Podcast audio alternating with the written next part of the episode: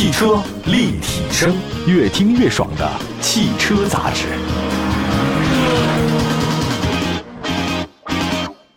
买好车，买便宜车，就上有车以后 APP。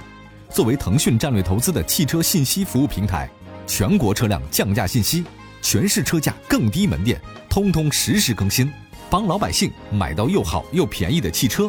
老百姓买车就上有车以后 APP。各位大家好，欢迎大家关注本期的汽车立体声啊。呃，我们的节目的话呢，在全国各地两百多个城市落地播出，线上线下都有，大家可以随时关注我们一下。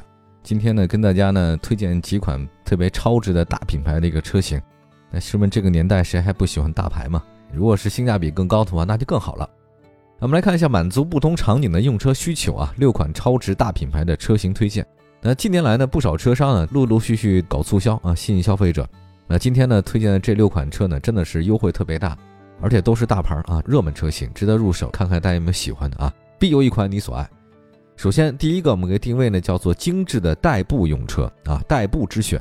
这个呢，就是华晨宝马一系啊，二零二一款的改款幺二零 iM 运动版，这个指导价呢二十万五千八，其实在你要终端可能会更便宜，它不到二十万。华晨宝马一系是一个兼顾钱包和面子的双重需求的德系豪华，它那双肾前格栅侧面线条很紧绷。怎么看呢？它都是一个运动型轿车。其实一系呢，在内饰方面啊，它有那个豪华车的质感啊。尽管是一系，那比如说那个皮质材质包裹的中控台方向盘，确实符合身份了啊。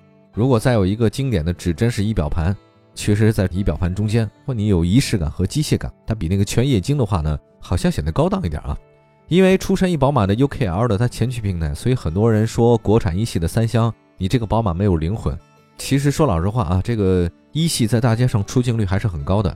宝马一系 120iM 运动版的搭载 1.5T 三缸机和七档的湿式双离合动力组合，最大功率103，最大扭矩220。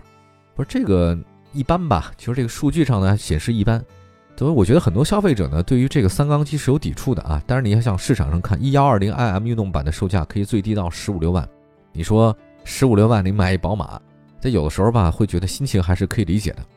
其实大家可能不太知道啊，其实华晨宝马一系应该是国内特供的，起码来说，我就暂时是国内特供，因为海外呢这个级别的话，目前只有二系。那宝马一系呢，当然它也有国产也有进口。简单来说呢，三厢都是前驱的啊，也就是国内特供的，呃，两厢版的都是后驱的，目前已经没有卖的了。这款华晨宝马一系呢，诞生几年时间了，我没有看过它那个官方销量数据怎么样，但起码在大街上我能看到能见度还是不错的，对吧？那个我觉得应该是。售价比较入门，二十万以内，而且是三厢造型，你管我特不特供呢？反正是宝马嘛，对吧？很多消费者来讲的话，正中下怀嘛。至于说你是不是后驱这个问题啊，随风而去吧，这个问题不要讨论了。就算是乐前驱，朋友，在驾驶乐趣呢，我觉得还是有的，毕竟是 Mini 的平台，对吧？它那个竞争对手 A3L 和奔驰的三厢 A 相比，华晨宝马一系好歹它的运动感还是比较强的，对吧？另外两个的话，运动版我就不做置评了，仅仅是在外观方面有。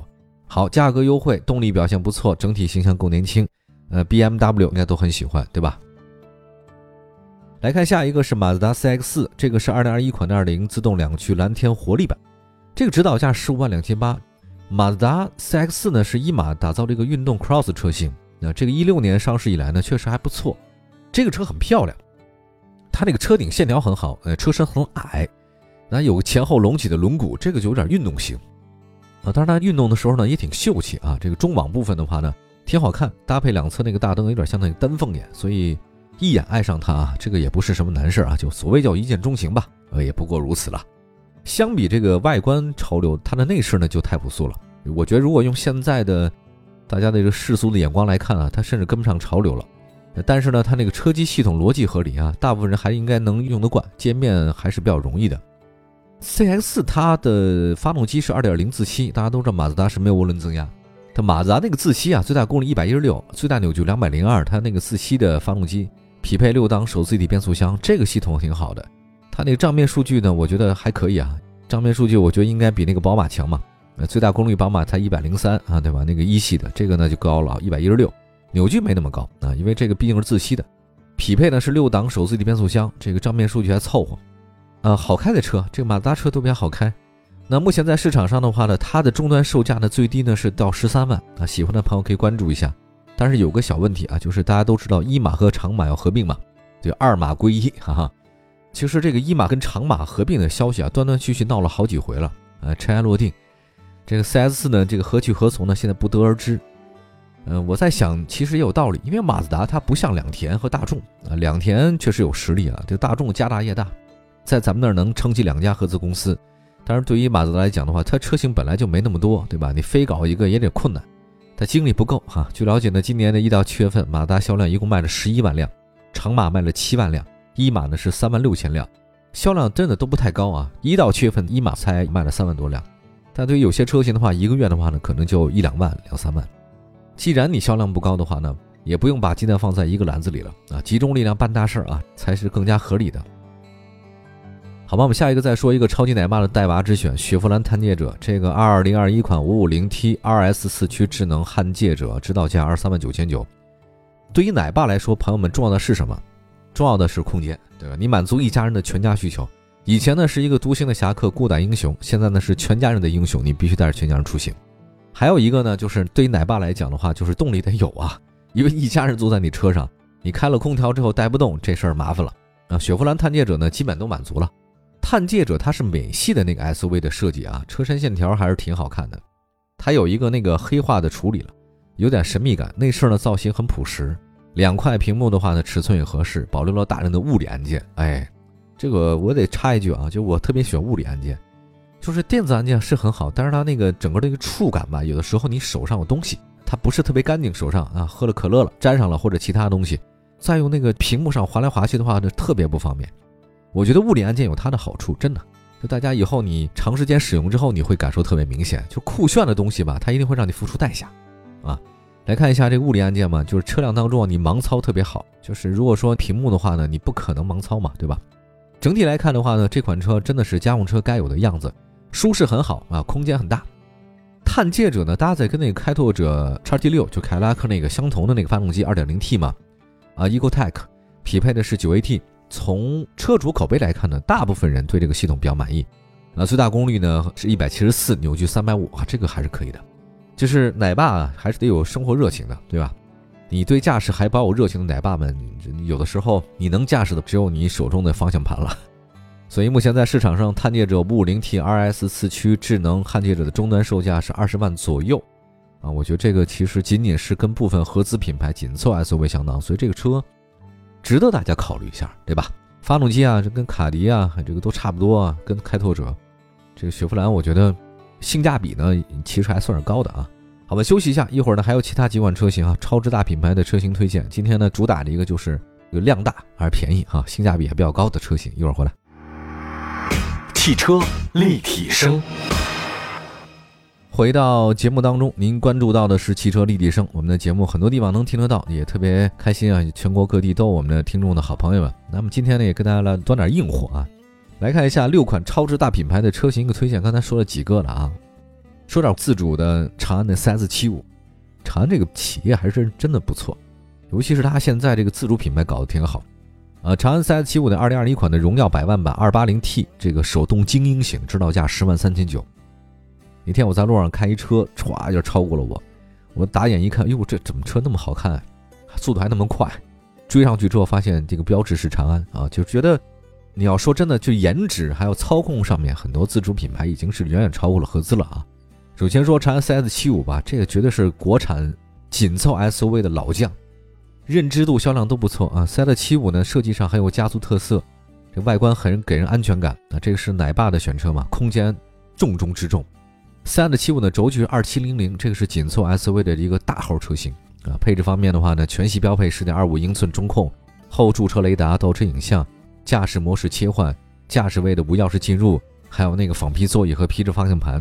我觉得你买那个最入门的车型的话，也不用担心寒酸啊。呃，因为国产自主品牌这个什么都可以寒酸，这个配置绝对不寒酸，朋友能用的都用上，这个特有面儿。另外，动力方面的 280T 手动精英型搭载 1.5T 涡轮增压发动机，匹配六档手动变速箱。它那个悬架是前麦弗逊独立，后多连杆独立。过沟坎的时候的话，它过滤性很好，后排的舒适性是达标的。市场里面的 CS75 荣耀百万版 280T 的这个手动精英型终端的售价呢，不到十万吧？如果我我没有记错的话，哈，不到十万块钱，八万五千块钱，甚至八万四千九，你就能开上这么大的一个车，我觉得太值了。当然，首先是手动版啊。如果我生活的不是北上广深这样的城市的话呢，在其他城市你开手动版的车型没有任何问题啊，手挡很操控很好的，这个优点太好了，外观大啊，开出去有面子，车的隔音。缺点的话呢，也有人说啊，这个稍微减震有点硬，但这看你怎么说啊。不到十万，哎呀，我现在都觉得自己买的车以前都太亏了，为什么我不买长安呢？哎呀，省油啊，这个也是赚钱的好选择。好吧，接下来的话呢，再推荐另外一款车型，别克悦朗，二零一九款的 1.8T 自动互联经营型，指导价十三万八千九。别克卖到十来万块钱，在我的认知当中，只有在二零零四年、零三年的当时那个小别克，那个十几万块钱，哇，特别差的一个车。现在隔了这么多年以后，发现这么大一车也才十来万，确实是不太一样了。别克悦朗呢，可以看作是英朗延伸出来的旅行车啊，整体外观设计很饱满，配置很良心，全系标配 LED 大灯啊，日间行车灯，真皮座椅、方向盘、电动天窗，同时配了一个七英寸中控，支持 CarPlay、CarLife 啊。作为一款旅行车啊，它的空间不会差，长是四米五，轴距二六四零，其实还可以吧。动力方面的话呢，二零一九款的 1.8T 自动互联精英型搭载 1.3T 发动机加 6AT 啊，很稳定啊，最大功率幺二零，最大扭矩两百三。车主的反馈数据来显示，百公里七点七啊，这个就是一个家用随便开的车哈。市场里面悦朗 1.8T 自动互联经营型终端售价也才八万。因为现在降价了嘛，在市场上，悦朗 1.8T 自动互联经型的终端售价是八万。那这一个紧凑的旅行车，好开好停，配置均衡，特别适合家用。我觉得大家可以找出一大堆理由来说，哎呀，你怎么能推荐三缸车呢？你后备箱也不太大啊，对吧？可是你想想看，这么点儿的价格，便宜这么多了，你没几个选择。我觉得你细细横向对比一下之后，你发现悦朗还挺好的，很实用的家用三缸车啊。这个三缸的抖动实际没有你想象那么大。我建议大家去开一下，你开了之后，让你盲开，开一下哪个是三缸，哪个是四缸的，你分得清吗？其实很多人分不清楚的，对吧？那如果你喜欢旅行车又受到经济的限制，我觉得这款旅行车呢是值得大家去考虑的。如果我钱不够多的话，我为什么不买三缸？挺好的。其实有的时候你换那个车的轮胎也是啊，你轮胎换不好的话，噪音更大，颠簸更强，对不对？就这个一个车啊，它是方方面面的，对吧？再来看大众桑塔纳。今天推荐的这个算是最后一款车型了啊，二零二一款一点五升自动舒适，指导价呢十万多一点啊。这个别克悦朗刚才说到是一款略带个性的家用车，那么大众桑塔纳呢现在就比较均衡了，它是个中庸的家用车。目前市场上它的实际售价是八万，刚才说的指导价十一万啊，包括那个悦朗也是指导价十三万，实际说就就八万。这个真的是在所有的车型当中，我认为你能买到最具性价比的不多了，这款很好。配备有前排侧气囊，然后定速巡航、电动天窗、多功能方向盘，安全性和舒适性方面特别有保障。1.5升的自吸加六速的自动变速箱，这个动力组合经过市场检验，可以放心使用。而且零配件特别齐全，我觉得你开着大众的车到哪个汽配城，你你买不到配件，那算我懂字儿倒着写。车主的反馈显示的话呢，桑塔纳百公里油耗呢是六升左右，这日常代步太合适了。而且桑塔纳认可程度特别高，保有量大，还拥有极高的保值率。那这个我在出门自驾旅行的时候呢，首选的租车桑塔纳、捷达什么的。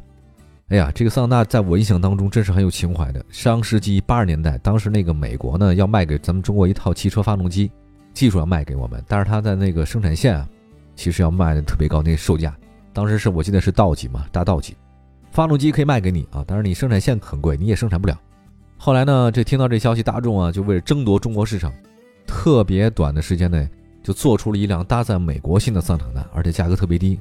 这生产时间是一九八二年到二零一二年。欧洲呢，其实叫桑塔纳，这个名字呢，在欧洲一直使用到一九八五年，后来才改为帕萨特 B 二的。所以说，帕萨特的前身就是桑塔纳，真的实用宽大。现在呢，桑塔纳当然跟过去是不太一样的啊，这个有很大的区别。但是它留下的给人的印象是极深的，就像捷达一样。好吧，说了这么多，我觉得。今天说的这些车啊，跨度都不小啊，但是它们有一个共同特点，就是都很便宜。有入门的紧凑的，有中型的 SUV 的，还有宝马一系的，它们的所有特点都是经过市场的各种检验了，而且性价比特别的高。如果你打算买这个日常代步车，桑塔纳跟悦朗的话呢，是特别合适的。宝马一系、马达 CX-4 呢，也是个性的选择。长安 CS75 的话呢，也能满足大家对大空间的这种需求，好吧？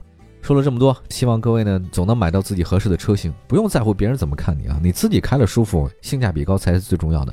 因为活不是给别人看啊是给自己的。好感谢大家关注本期的汽车立体声啊我们下次节目接着聊。拜拜朋友们拜拜。